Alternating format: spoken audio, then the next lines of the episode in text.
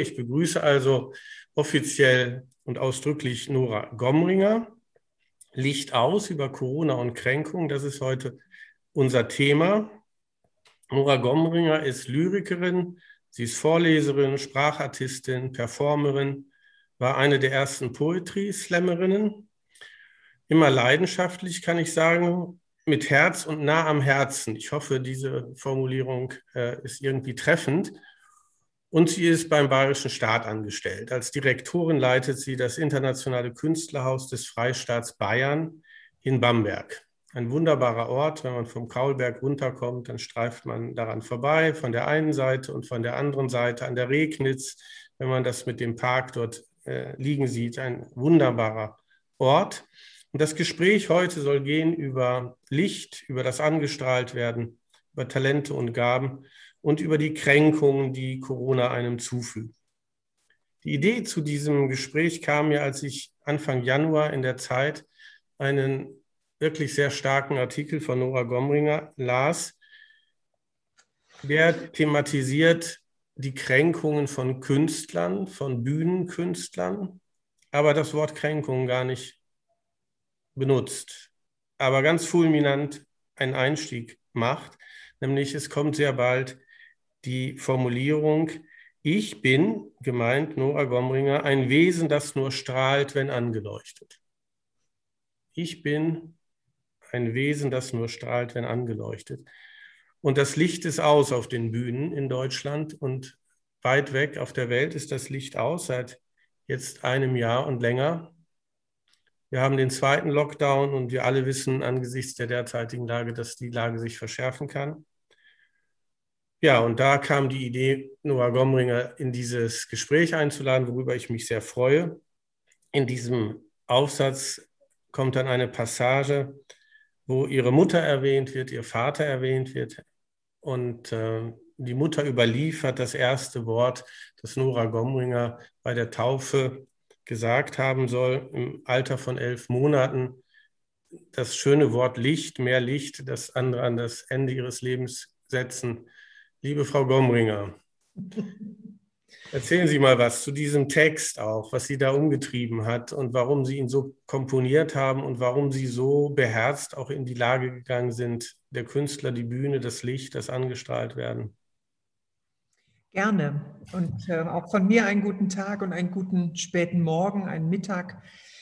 Ähm, als äh, äh, ja, Direktorin sitze ich in einem schönen Haus und mir geht es einigermaßen gut. Äh, ich darf äh, für Künstlerinnen und Künstler streiten und für ihre Wünsche und ihre Nöte und Sorgen mich einsetzen und das eben auch quasi auf kulturpolitischer Ebene, so ähm, nicht ganz hoch oben, aber ich darf, ich werde gefragt, wie geht es den Künstlern? Also kann ich mich mitunter auf eine Gruppe von Menschen, mit denen ich spreche, berufen und sagen, so und so geht es denen, die sich mir mitteilen. Als Künstlerin ähm, sitze ich quasi in der direkten Abhängigkeit und hoffe, dass Veranstalter und Verleger und das ganze Netzwerk das künstlerisches Leben und künstlerischen Ausdruck möglich macht und eben auch nach außen tragfähig transportiert, existiert, dass diese Menschen ihre Arbeit machen können, damit letztlich auch ich meine Arbeit wieder machen kann als Künstlerin.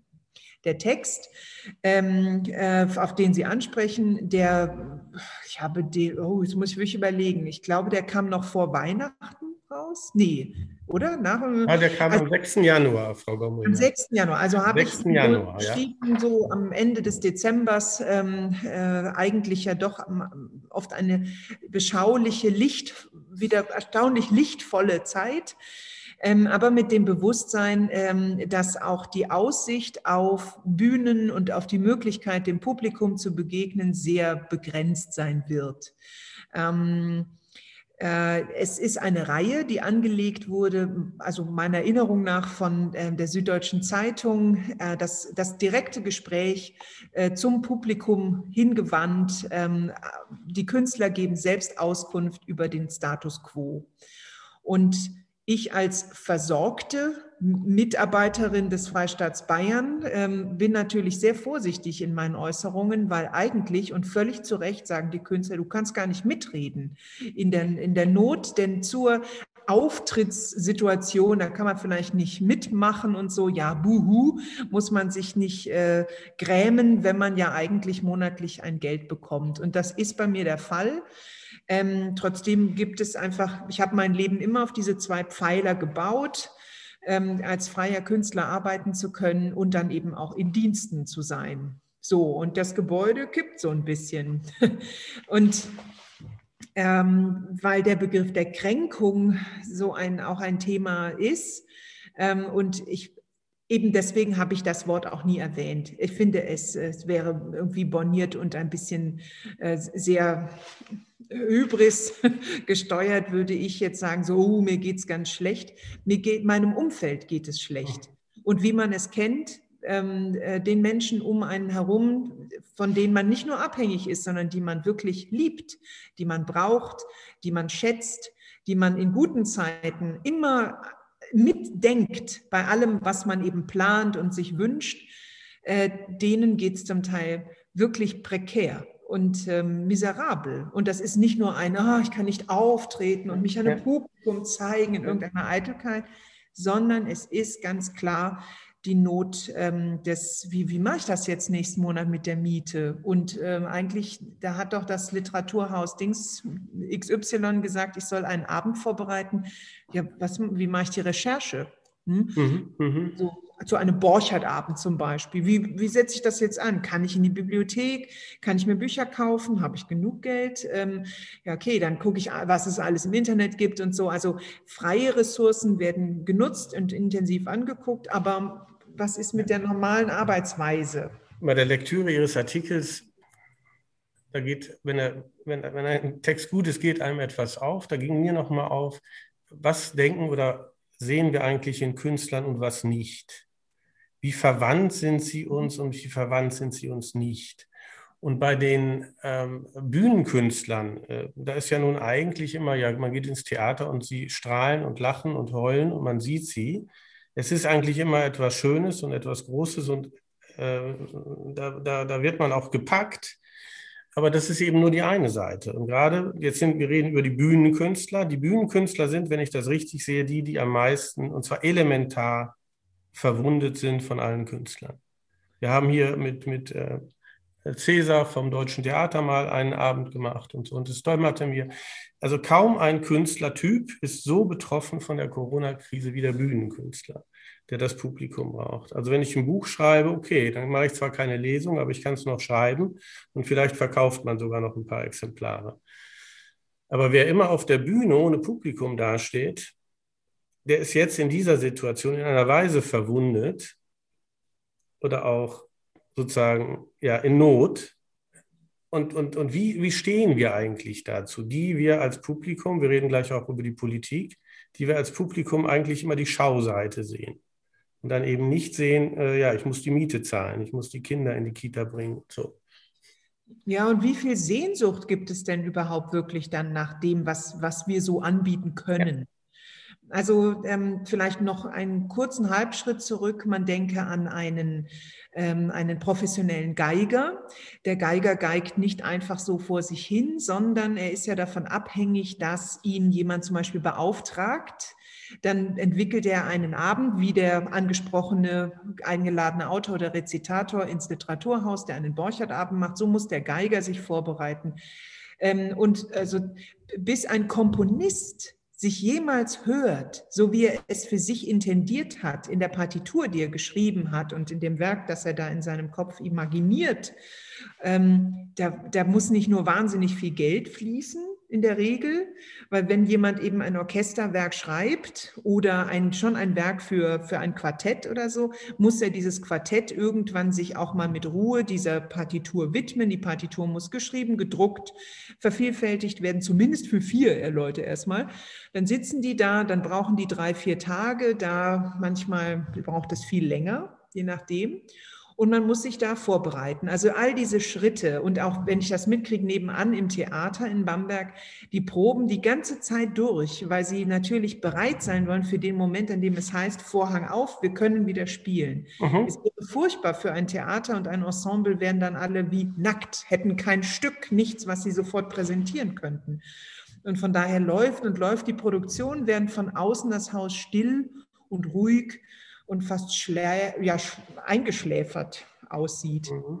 Und so, das, diese Einschläferung kann sich ja keiner leisten. Also müssen sie dazu zu ihren Probenarbeiten, die relativ normal sind und auch relativ normal laufen, aber eben keine Aufführungen produzieren, müssen aber trotzdem ja den ganzen äh, digitalen Raum mitbespielen, damit mhm. Leute, die sich halbwegs interessieren, die die Illusion davon haben, dass sie doch irgendwie teilhaben können und sich da einschalten können und es Kontakt halten ermöglicht wird und so weiter. Also es ist ähm, eine, äh, eine sehr fragile und, nach, und irre viel Kommunikation fordernde Zeit.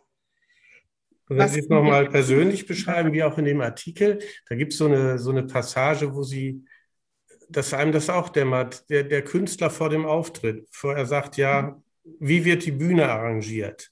Mhm. Das sind nur bei Ihnen fünf, sechs, sieben Zeilen, da ging mir auf, ja, mein Gott, wie herzlos machen wir das vielleicht auch mal in der katholischen Akademie, nicht? Also, dass man dann fragt, ja, wie genau ist eigentlich die Ausleuchtung einer Bühne und wie genau muss die sein, weil da ist mehr als nur einfach eine technische Sache. Das ist ein metaphysisches Bedürfnis.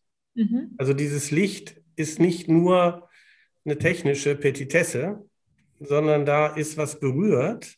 Mhm. Und ein Künstler ohne Bühne, ohne Publikum, ähm, das geht halt tief. Also das ist jetzt auch mit Kränkung völlig unzureichend beschrieben. Also wir kommen noch drauf, aber vielleicht doch nochmal auch zu diesem ersten Wort. Mehr Licht. Sie und das Licht. Sie persönlich und das Licht. Mhm. Also als Künstler guckt man und überlegt sich, ähm, ob es überhaupt meine Beziehung zum Licht hat früh begonnen. Sie haben es erwähnt, meine Mutter. meine Mutter hat mir selbst überliefert, ich hätte als erstes Wort in meinem Leben Licht gezischelt. Und da war ich elf Monate alt und ähm, ging also wohl irgendwie dieser ganzen Taufzeremonie, die sich äh, um die Geburt meines ersten Wortes schlängelte, auf den äh, Geist. Denn das war mein, mein erstes Wort. Licht, Licht, Licht, irgendwie so. das äh, sagt die Mama.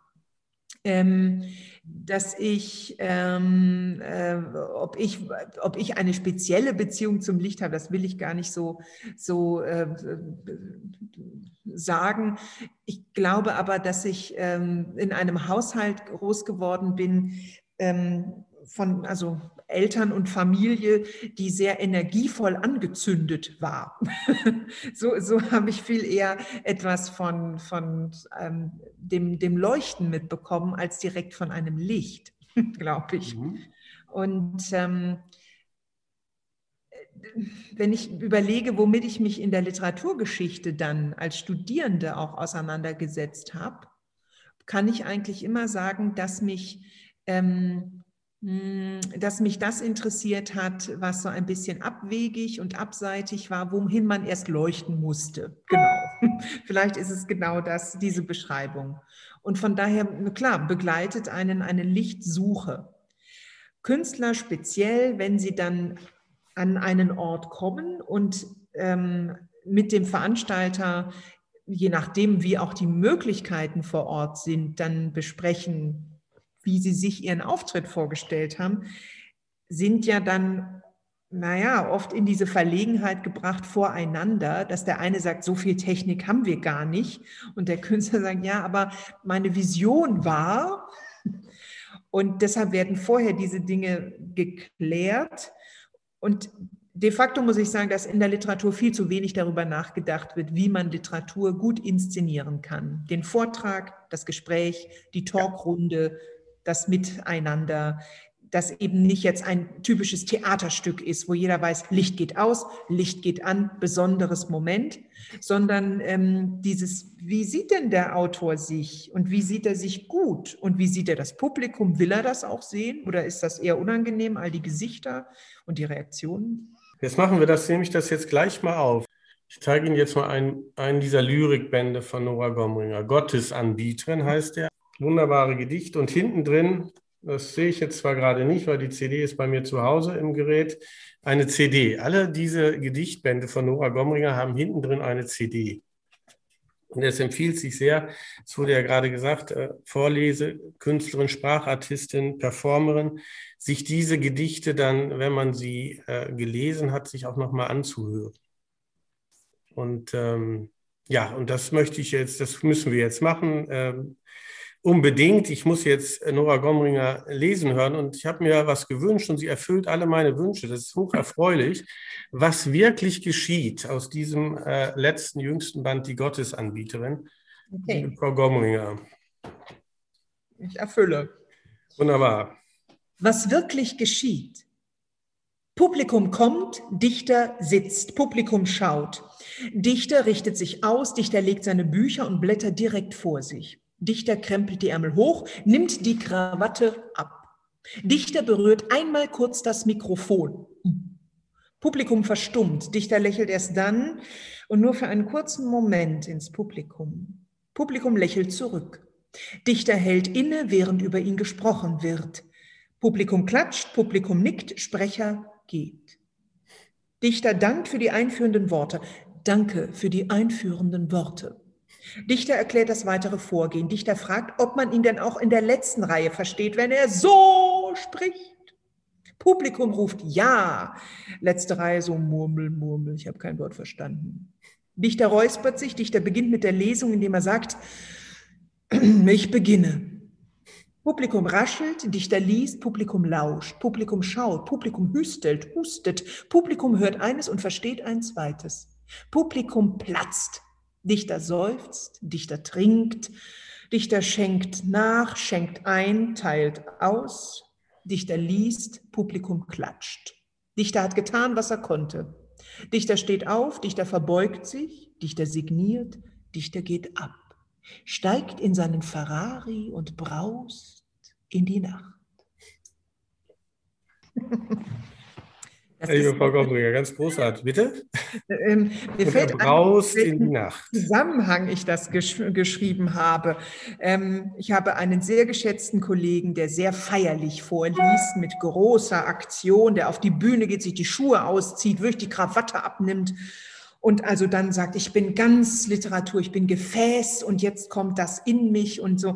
Und ich, ähm, während ich das ähm, mag, weil das, ich, ich bin einfach auch amüsiert von der Theatralik und dem Großen und dass man aus dem Text eben quasi ein Stück macht, ähm, fand ich es so groß, dass ich gedacht habe, jetzt, was läuft eigentlich? Was passiert eigentlich? Was ist das Skelett einer solchen Veranstaltung? Und ich ähm, habe gedacht, genau, ich, ich fasse mal so zusammen.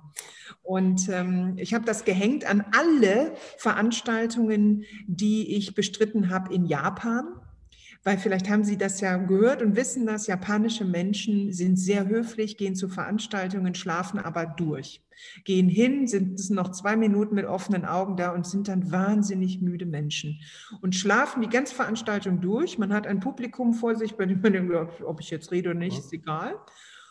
Und dann beim letzten Applaus, den man sich quasi selbst geben muss, damit die Leute aufwachen, waren sie auf. Und dann habe ich gesagt, so, und für alle die, die nicht mitbekommen haben, was war und was passiert ist, gibt es einen Text, der fasst alles zusammen. Und so habe ich den immer gesprochen.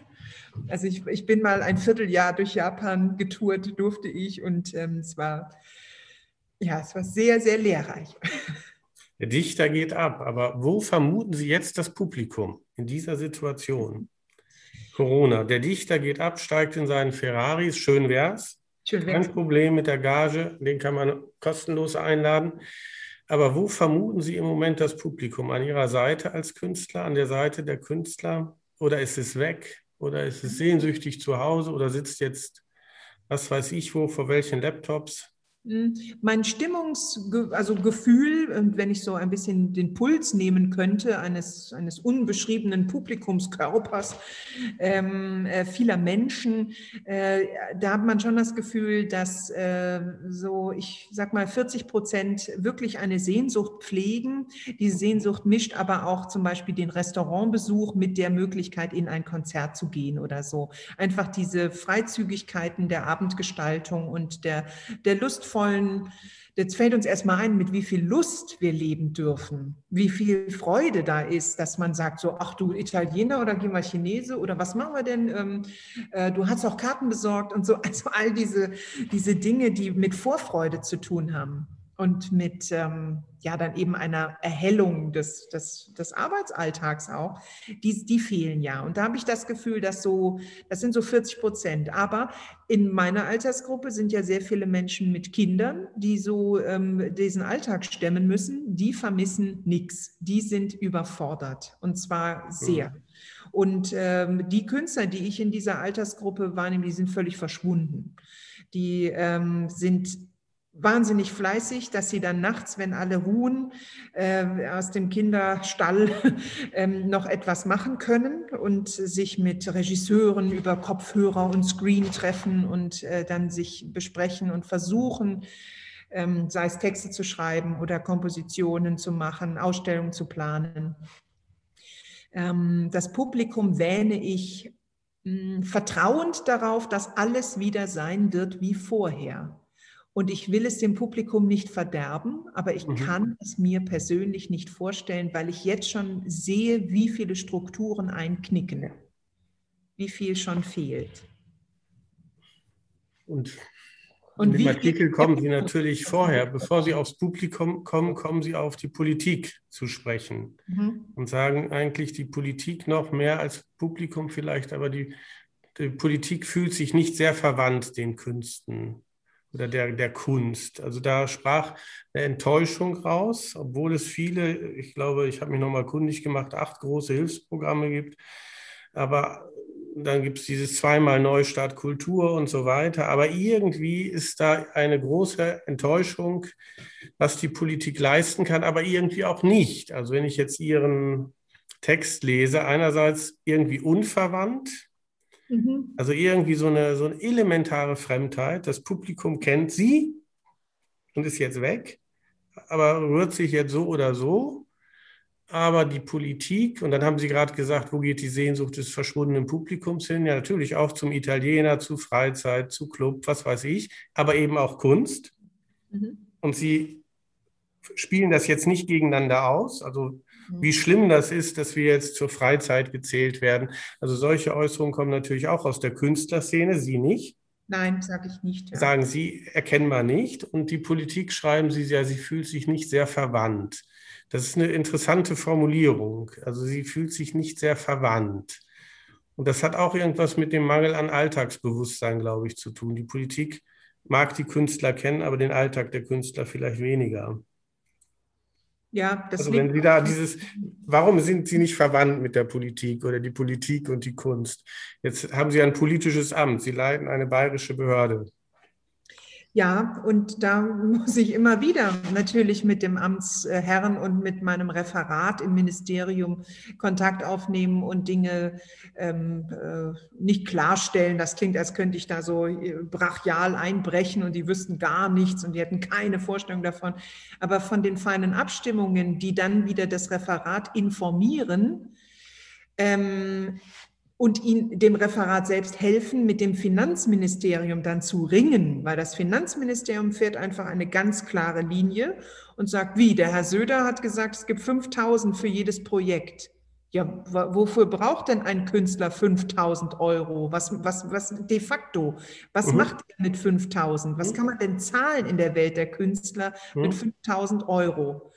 Und ähm, jeder weiß, dass wenn ein 5000 Euro von irgendwoher anfallen, dann ist das schön. Schöner ist noch, wenn es steuerfrei kommt. Mhm. Dann, dann, kann man es vielleicht, was nicht, die meisten haben irgendwelche Schulden und stopfen es da rein. Die anderen können es vielleicht sogar sparen oder man kauft ein neues Fahrrad oder so. Also solche mhm. Dinge. Und dann bleibt noch ein bisschen was übrig.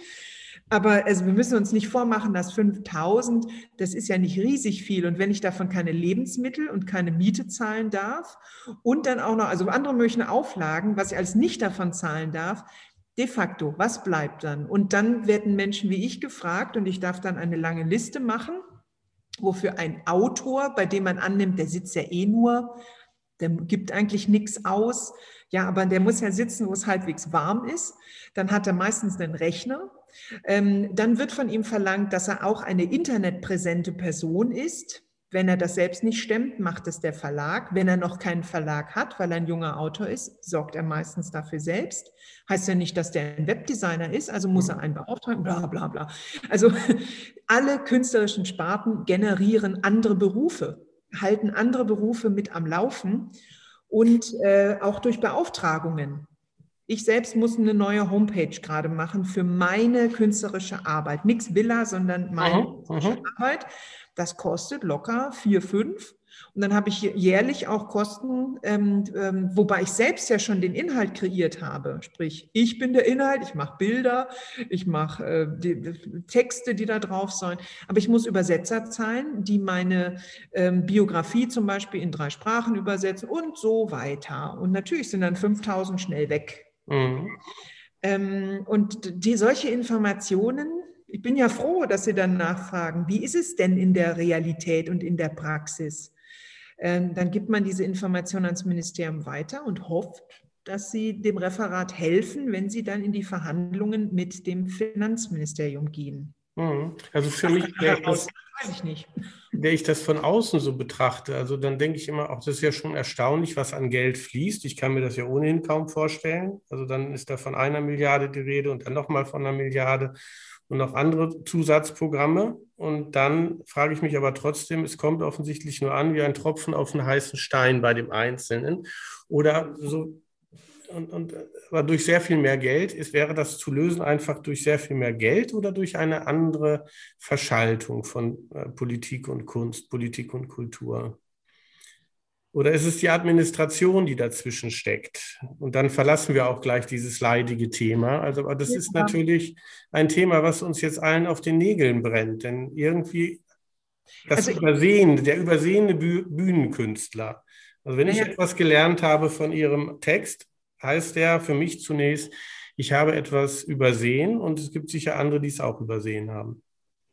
Hm, ich glaube, es gibt wirklich in der Administration da einfach ähm, eine Obstruktion, ständig, immer wieder. Es wird eine Entscheidung äh, gegeben, die wichtig ist. Auch für die Kultur sind ja sehr oft die Alleinentscheider sehr wichtig die prägen eine bestimmte kulturelle Linie eines Bundeslandes, einer Institution ähm, äh, und können, wenn sie mutig sind, wenn das Leute mit offenem oder auch mit sehr geschlossenem Weltbild sind, ähm, Schaden und Glück produzieren. Also viele Leute einlassen oder eben nur ein bestimmtes, ein, eine Art Nadelöhr bilden, ähm, sodass sich Leute angezogen fühlen von dem Bundesland, der Institution und so weiter. Ähm, deshalb, ähm, äh, da gibt es die, diese, die den großen Wurf und Entwurf machen. Und dann müssen aber natürlich die ganze Maschinerie dahinter, ist schon fast Kafkaesk, muss da dann das äh, erfüllen. Und ähm, damit wird es sehr kompliziert. Da merke ich, dass ähm, äh, einfach ich da manchmal wirklich eine Art Maschinerie hinter ja. mir habe, die nicht äh, weiß, wie sie mit ihren Mitteln, die ja erprobt sind und über die Jahrzehnte schon funktionieren. Also äh, Bürokratie können wir ja schrecklicherweise. Da ist es äh, trotzdem funktionieren die Ämter nicht miteinander. Es greift dann nicht ineinander. Ich, es ist die Misere der Künstlerversorgung ist so ein bisschen mit dieser Impfmisere gerade zu vergleichen, habe ich das Gefühl. Man weiß nicht wirklich, womit man sich da, also äh, was man meint untereinander. Ja. Ähm, wenn ich da höre, dass den, dass den einzelnen Ärzten, äh, die überhaupt nicht mitgedacht wurden eine Zeit lang bei der Möglichkeit der Impfstrategie, das ist auch eine Beleidigung an die Ärzte. Also das ist, ähm, die sind ja schließlich sonst immer äh, einsatzbereit und müssen es sein und werden so hergenommen. Ähm, und, und hier hat man gar nicht dran gedacht, einzelne Impfzentren und da wird das alles gesteuert. Ja, aber es kommt ja nicht so dran an die Leute offensichtlich. Und so ist es auch. Also, und schlechtes Marketing. Man kann den Künstlern einfach nicht sagen, ja, jetzt stellt euch nicht so an, jetzt kneift es mal zusammen und mhm. dann ist das so eine Art Hartz IV, aber das heißt halt anders. Ne? Mhm. Dann, mhm. äh, die sind ja nicht doof. Also, und das ist schon, das war für viele eine große Beleidigung, aber für andere, die halt sagen, ja, bevor man verhungert, macht man es doch, ja, oder? Ja. Stellt euch nicht so an. Und das, ähm, das hat eine Wunde geschlagen. Das, da muss man einfach sagen, da sind einfach Künstler, wie ich finde, auch zu Recht ähm, ähm getroffen.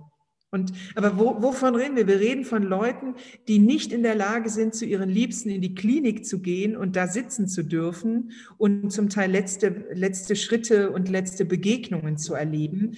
Ähm, und dann haben wir da Leute, die versorgt sind, nicht krank sind, das ist sehr wichtig, die äh, irgendwie noch in einer warmen Wohnung sitzen und äh, da stirbt jetzt erstmal noch keiner. Ähm, und die sagen halt so, ja, ich fühle mich irgendwie von der Politik nicht gesehen. Ne? Also ja, das ist also, wie Sie es jetzt beschreiben, einerseits dieser administrative, fast kafkaeske Zusammenhang, dann ja die verschiedenen Übel, unter denen wir leiden. Aber gehen wir jetzt nochmal wieder ins Metaphysische, also dass, dass der Künstler, wenn die Bühne, das Licht aus und die Bühne nicht da, der Bühnenkünstler seine Talente nicht entfalten kann. Also er hat Gaben mitbekommen. Das fand ich eine der, der auch bemerkenswerten Dinge. Es ist nicht die, nur die finanzielle Not, sondern dass bestimmte Talente, die jemand hat, die ihm auch durch die Geburt mitgegeben wurden, auf einmal nicht, ja, also die ja nicht wachsen können im Moment oder sie müssen sich ganz andere Orte suchen. Also wer mhm. auf der Bühne ist, der wächst auf der Bühne mhm. Mhm. und nicht woanders. Und wenn das Licht aus ist, also er kann dann woanders hingehen, er wächst dann vielleicht anders.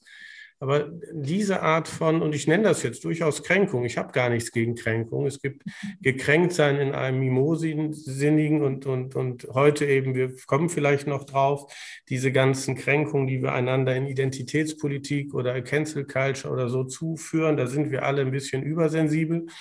Und es gibt Kränkungen, die wirkliche Kränkungen sind und die man auch sozusagen konfrontieren muss und die nimmt man hin und hofft daran zu wachsen. Aber dieses, dieses Problem äh, des Künstlers und seine Talente, seine Gaben, die er nicht entfalten kann und die er ja, und das unterscheidet ihn ja vielleicht, wenn ich das so sagen darf, vielleicht auch von dem Nicht-Künstler, der seine Talente ein bisschen weniger äh, sozusagen dynamisiert. Äh, der, der, Künstler, wenn er ein Talent hat, will er es will äh, auch verwirklichen. Ja, nur ist es auch so ein Beruf geworden in Deutschland natürlich. Ähm, wir, wir bilden Künstler aus. Und ähm, es, es ist was dran, wenn wir sagen, ähm, es ist eine Art Berufsverbot, denn das ist so. Man kann in Deutschland auf eine Akademie gehen und dann ist man ein diplomierter Schriftsteller, man ist ein diplomierter äh, bildender Künstler, man ist Tonkünstler ähm, und hat dafür eine eigene Verwaltung und es gibt eine eigene Sozialkasse und so weiter.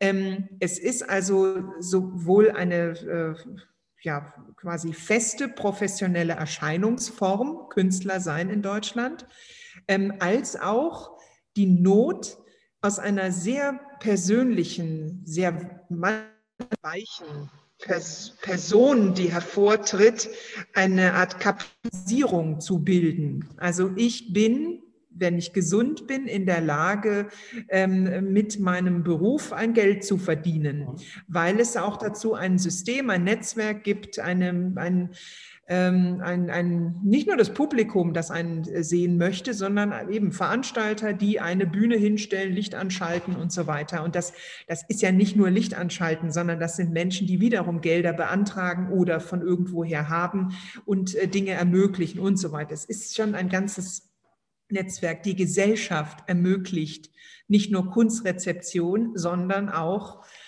Künstleridentitäten, mhm. dass man mhm. überhaupt führen, fühlen darf und nicht nur fühlen, das ist keine Gefühlssache, sondern dass man ähm, diesen Beruf ergreifen darf. Es gibt dafür eine Legitimation innerhalb der Gesellschaft, die hat sie geschaffen durch Berufsausbildungen und dieses ganze Netzwerk. Ähm, und dann gibt es aber eben auch den Anspruch an den Künstler, dass er noch besonders frei trotzdem wirkt und auch wirken kann.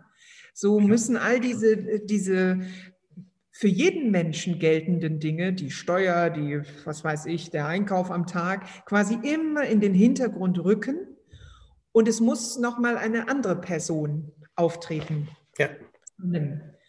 Und diese andere Person, die ist gerade geradezu, ja, die ist dein Schatten. Der läuft so neben dir und weil du ihm nicht viel bieten kannst gerade, weder Inspiration noch Leichtherzigkeit noch Großzügigkeit, läuft dieser Schatten und ähm, ja, schlendert hinter einem her und ist nicht glücklich. Also er ähm, ähm, ja, er ist unterfüttert auch. Also er ist wirklich un nicht gefüttert, ungefüttert. Ähm, ja, und äh, mir fiel das also durch bestimmte Phasen der Corona-Pandemie-Zeit, jetzt die ja ein Jahr dauert, ähm, sehr schwer auch so für mich so wahrzunehmen, weil ich von höchster Aktivität auf minus 10 gefallen bin.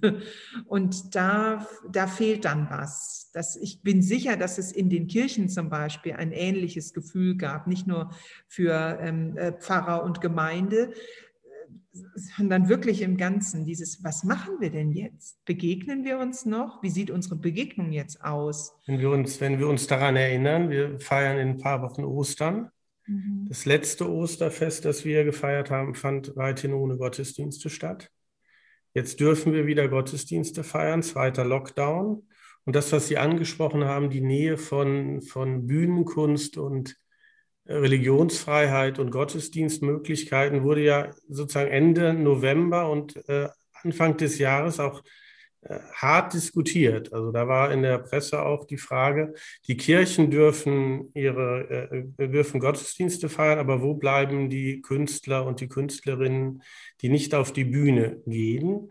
Und da war es dann erstaunlich. Dann hat Johann Hinrich Clausen einen entsprechenden Artikel geschrieben, der Kunst- und Kulturbeauftragte der evangelischen Kirche, und hat da sehr darauf hingewiesen, ähm, auf die Unterschiede, aber auch die Hoffnung, dass man das nicht gegeneinander ausspielt. Und mhm. auch Nora Bossong hat im November, glaube ich, einen Artikel geschrieben, wo sie das nochmal in Erinnerung gerufen hat. Aber Sie haben es ja jetzt selber gesagt, Bühnenkünstler und Berufsverbot. Und das beschädigte ich des Bühnenkünstlers, der nicht auf die Bühne kann, ähm, bei Kunstfreiheit, das ist schon sehr nah beieinander. Und dass man sich das nicht gegenseitig äh, gegeneinander ausspielt, ist, glaube ich, ausgeblieben in Deutschland und dafür bin ich ja sehr dankbar eigentlich. Da wurden, waren alle bei Besinnung, aber das zeigt eben auch, wie tief mhm. die Beschädigung bei Bühnenkünstlern geht und äh, die, äh, die wirklich elementar ist. Mhm. Ja. Und, und, und, Sie haben ja nun auch einen Sinn für, für, für Kirche und Theologie. Sie haben in Wien Poetikvorlesungen gehalten, die man sich auf YouTube anschauen sollte und dann im Buch nachlesen oder umgekehrt. Aber wie würden Sie das nochmal beschreiben? Also auch da die Kunstfreiheit und die Religionsfreiheit, das liegt ja so elementar aus guten Gründen nebeneinander, aber ist nicht dasselbe. Mhm. Und, und wie kann man damit auch umgehen? So wie wir es jetzt im Moment machen. Ich finde es also, gut, dass man es nicht gegeneinander ausspielt. Wenn man innerhalb einer, einer Wahrnehmung von Künstlern als professionell arbeitenden Menschen nachdenkt, ist es geradezu also systemimmanent korrekt, dass sie nicht arbeiten dürfen, ähm, diese Arbeiten ausführen dürfen. Aber wir Menschen in den Gottesdienst dürfen, weil das einfach ein, die, Aus, die Wahrnahme unserer oder die Wahrnehmung eines fundamentalen ähm, Rechts ist. Ähm, dass ein Künstler dafür, also wir kennen das überhaupt nicht in den, in den Gedanken, dass ein Künstler sagt, ja, aber ich stehe ja für freie Meinungsäußerung und mein Werk zum Beispiel muss gehört werden, weil es so frei ist und politisch, und so, also man kann es ja unter alle möglichen mhm. Vorzeichen stellen. Und deshalb ist es absolut gerechtfertigt, dass äh, ich zum Beispiel in einer Kirche auftreten kann oder so. Das ist auch, wie ich einfach aus meinem persönlichen Gefühl sagen muss, unsolidarisch. Allerdings, ähm, äh, wenn eben diese Möglichkeiten so beschnitten werden, dann muss den Künstlern genauso wie allen anderen, die ähm, eine Firma haben, einen Laden haben, ähm, eine Möglichkeit eben gestellt werden, mit dieser Hilfe und es gibt die Hilfen, ja. Es ist nicht so, dass es ein Land ist, äh, Deutschland, wo also man nichts getan hat und wenn man sich also, äh, aber es gibt wahnsinnig viele Lücken im System. Also so, dass man merkte, auf mich hilft nichts. Also ich, ich kann mich nirgendwo da finden ähm, und aus allen Fragebögen falle ich raus. Hm. Und mit wem kann ich mich denn dann auch in meiner Verzweiflung noch äh, kurz schließen, sodass es vielleicht doch irgendwo eine monatliche ähm, eine Unterstützung gibt? Mhm. Dass ich gleich eben äh, in die Hartz-IV-Situation gelange und damit wahnsinnig sichtbar bin, auf immer. Also das, äh, das hat ja dann auch für die Rentenforderung später eine, eine Folge und ähm, ist dann auch mitunter wieder schwierig, in diese Selbstständigkeit zurückzuführen. Und ähm, ja, so viel zu denen, die eben sagen, ja, stellt euch nicht so an und macht doch jetzt hier weiter. Aber ich, in, in Ihrem Text einen wunderbaren Halbsatz, den eigenen Wert betonen. Die Künstler, die den eigenen Wert betonen, und das qualifizieren Sie in dem Text als Tapferkeit. Mhm. Man könnte ja auch sagen, oh, es soll, es soll nicht jeder anfangen, sozusagen mit eigenen Werten und ich bin systemrelevant und dies und das. Das meinen Sie da, glaube ich, nicht, sondern nee. den eigenen Wert betonen, mhm. sozusagen nochmal auch selbstbewusst sagen, ähm, da ist etwas, ja. was es liegt was zwischen Hybris. Es liegt was zwischen Hybris und äh, falscher Demut oder falscher Zerknirschtheit. Ja. Eigenen Wert oder auch falscher. Ähm, ja. ja, ja falschen Narzissmus oder sowas. Ja, und mit dem Künstlersein ist das ja was ganz Schräges. Wir mögen die Künstler, die bis ins hohe Alter fragil sind, die Einlass permeabel bilden, wo man das Gefühl hat, immer noch ein Kind. Er könnte jetzt in dem Moment ein Lied singen, man hätte das Gefühl, dieser 80-Jährige, man ist immer noch ein Clown und so. Ne? Solche Sachen finden wir gut, das bewegt uns. Ähm, um diese Fragilität aber auch wirklich behalten zu dürfen und zu können und dann auch noch umsetzen zu können in, ein, in, eine, in eine Expression, die nach außen wirklich also glaubwürdig ist, obwohl wir wissen, sein Schauspieler, wir stellen ihn dahin, er kriegt sogar Geld, dass er jetzt da den Clown gibt und so. Und trotzdem, dass diese, diese schönste der Täuschungen gelingt, dafür ähm, braucht es die, die Versicherung des einzelnen Künstlers sich selbst gegenüber, ich habe einen Wert. Und das, was ich tue, ist wertvoll. Systemrelevant ist eine ganz andere Frage. Ich bin wütend, dass dieses Wort, das sich eine, also was der Nazisprache entnommene Abkanzelung ist, ähm, dass das eingeführt wurde. Äh, trotzdem kriege ich es jeden Tag von den Ämtern quasi um die Nase gehauen, weil sie sagen so, oh, bei uns ist keiner gerade, ich muss erst wieder gucken, wir sind nicht systemrelevant, deshalb sind wir auf ein Drittel runtergekürzt, die anderen sind alle im Homeoffice und so. Also kriege ich mit, da nehmen sich schon Leute nicht als systemrelevant wahr und sagen das so. Und ich meine, ja, ja. Trotzdem würde ich sagen, Künstler, der Künstlerstand, ja, systemrelevant in Fragen einer Pandemie ist er nicht aber dass wir wichtig fürs Leben sind und für die Gestaltung und dass wir offensichtlich gesellschaftsbildend sind. Denn wir nimmt man die, die Gleichung raus und macht alles wieder auf, also uns aus der Gleichung raus, dann, ähm, äh, dann sind wir, dann gibt es auch weniger kulturelles Gedächtnis. Das fällt natürlich immer erst später auf, aber, aber es ist de facto so. Nun, ja. Nun, was, was macht diese Zeit? Es gibt einen Vers von Ihnen, warum man was zu bestimmten Zeiten lernt und nicht zu anderen. Mhm. Warum man was zu bestimmten Zeiten lernt und nicht zu anderen. Das war jetzt in, in einem anderen Kontext, aber im Blick auf unser Gespräch blieb mir dieser Vers hängen. Mhm. Warum man was zu bestimmten Zeiten lernt und nicht zu anderen. Und wir leben nun erkennbar in einer solchen Zeit.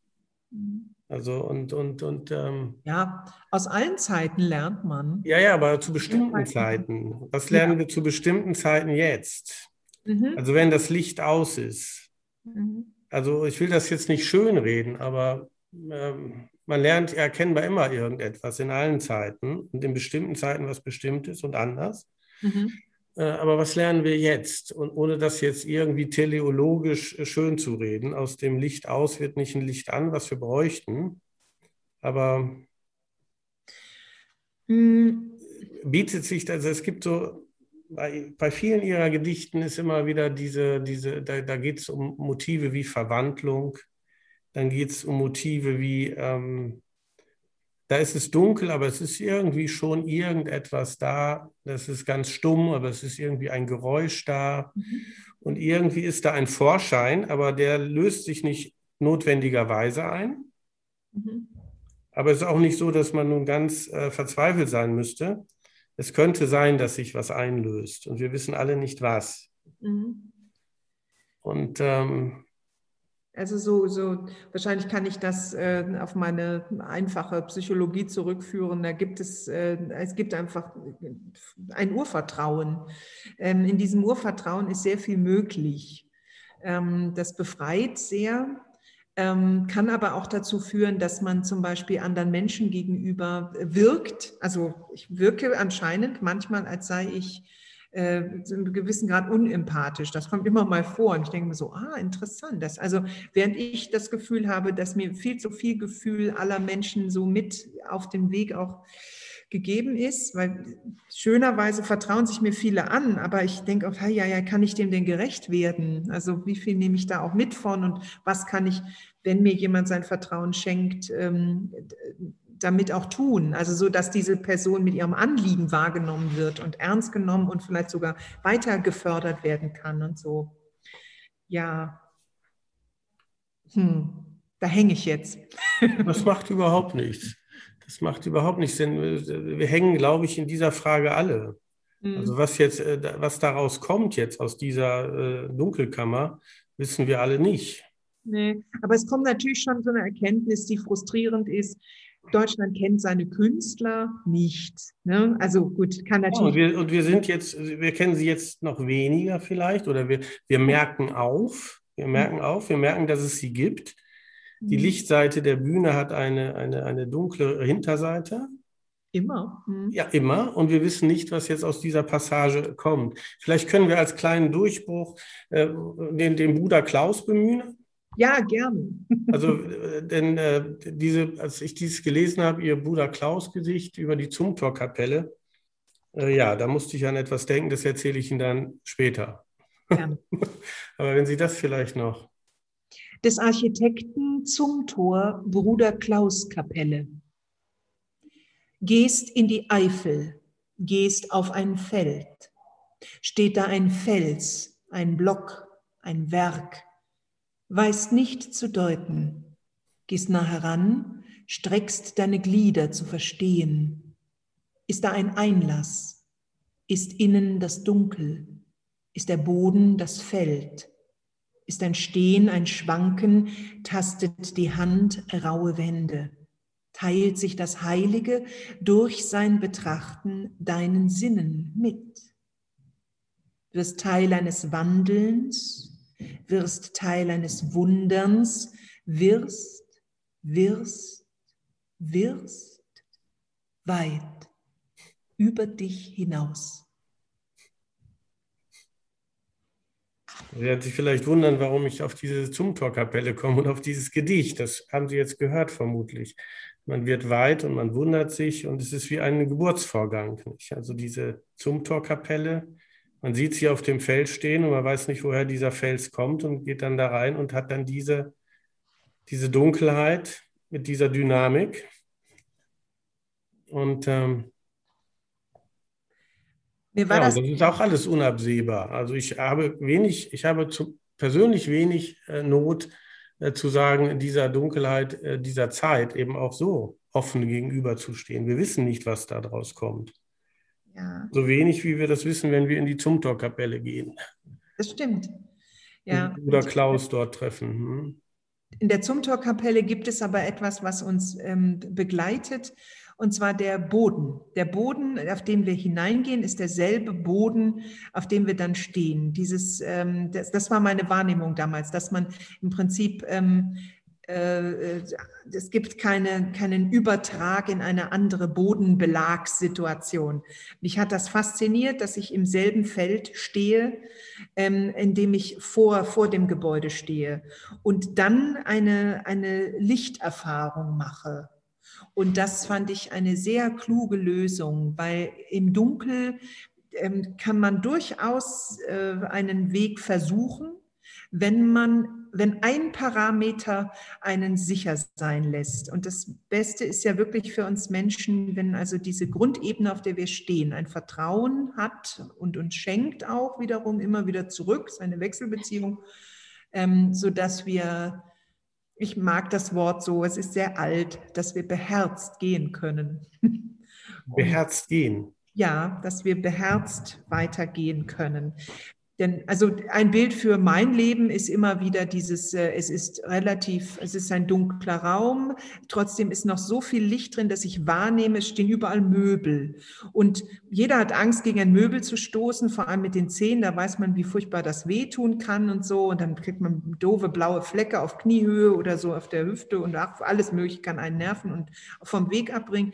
Aber irgendwie arrangiert man ja trotzdem auch in so einem dämmerigen Raum Möbel mit der Zeit um und es ist kein schönes Bild zu denken, das Leben ist ein dämmeriger Raum, aber ähm, viele der, der, der Unwägbarkeiten und das, das wirklich im wahrsten Sinne Unsichtbaren, was kommt, ist in so einem Raum für mich aufgehoben.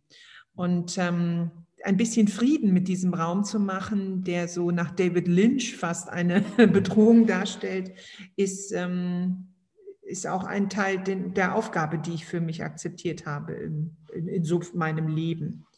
Ja, nicht durch diesen Raum durch und in einen helleren Raum oder so, daran denke ich immer nie, sondern mhm.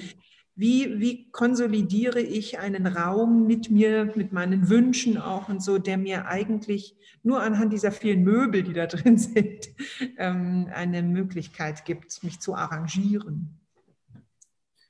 Frau Romringer, wir sind jetzt fast am Ende dieser schönen Stunde. Wir haben äh, im Vorgespräch, habe ich Sie damit überrascht, dass ich es eigentlich schön finde, Sie würden uns noch das Gesicht, Gedicht Unsere Mütter vortragen. Mhm. Vielleicht in Corona-Zeiten, wo, wo viele Leute auch Sorgen haben, die weit über das hinausgehen, über die, die wir gerade besprochen haben, ohne diese Sorgen klein zu machen, wäre das vielleicht ein schöner. Wir haben mit Ihrer Mutter und dem Licht angefangen. Vielleicht mögen Sie mit diesem Gedicht unsere Mütter dieses Gespräch beschließen. Mich würde das freuen. Ich danke Ihnen, das tue ich gerne.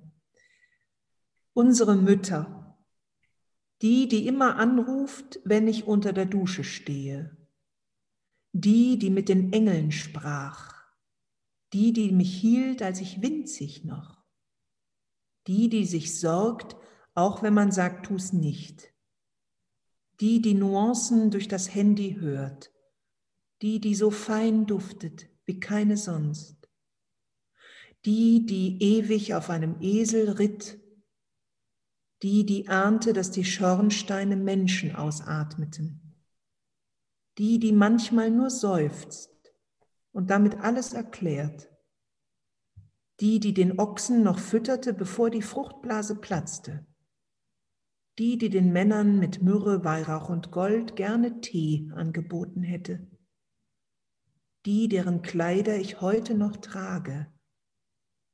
Dies ist ihr Mantel, er ist blau und in seinen Falten ruhen Welten.